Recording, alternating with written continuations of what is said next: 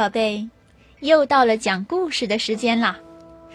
今天晚上啊，维维老师给大家讲一个故事，名字叫《木兰从军》。准备好了吗？维维讲故事开始了。木兰从军。从前有一个女孩子，她叫花木兰。他从小就学习了骑马射箭，练得了一身好武艺。有一天，衙门里的差役送来了征兵的通知，要征木兰的父亲去当兵。但是，花木兰的父亲年纪已经很大了，身体也不好，怎么能去打仗呢？于是。木兰决定女扮男装，代替父亲去从军。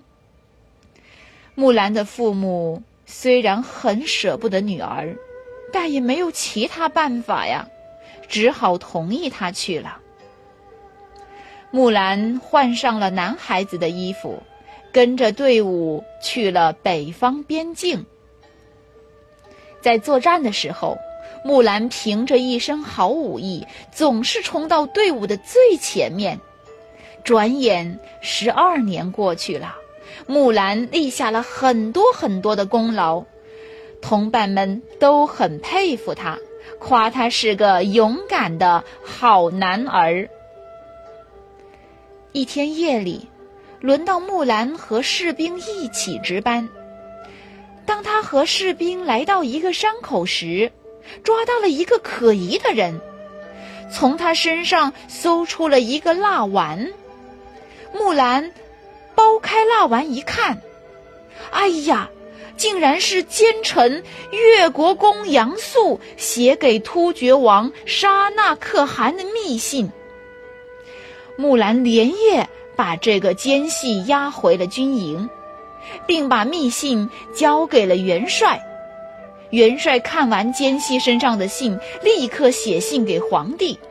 皇帝马上将杨素抓了起来，并把他的官位撤掉了。战争终于结束了。皇帝要召见有功的将士，并根据各自的功劳去奖励他们。木兰的名单也在其中。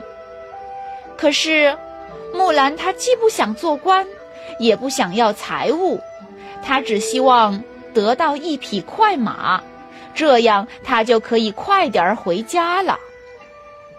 虽然皇帝很意外，但他还是答应了，还特别派使者护送木兰回去。木兰的父母听说木兰要回来了，立刻跑到城外去迎接。木兰的弟弟在家里也忙着杀猪宰羊。木兰回家后，脱下战袍，换上女装，梳好头发，出来向护送她回家的同伴们道谢。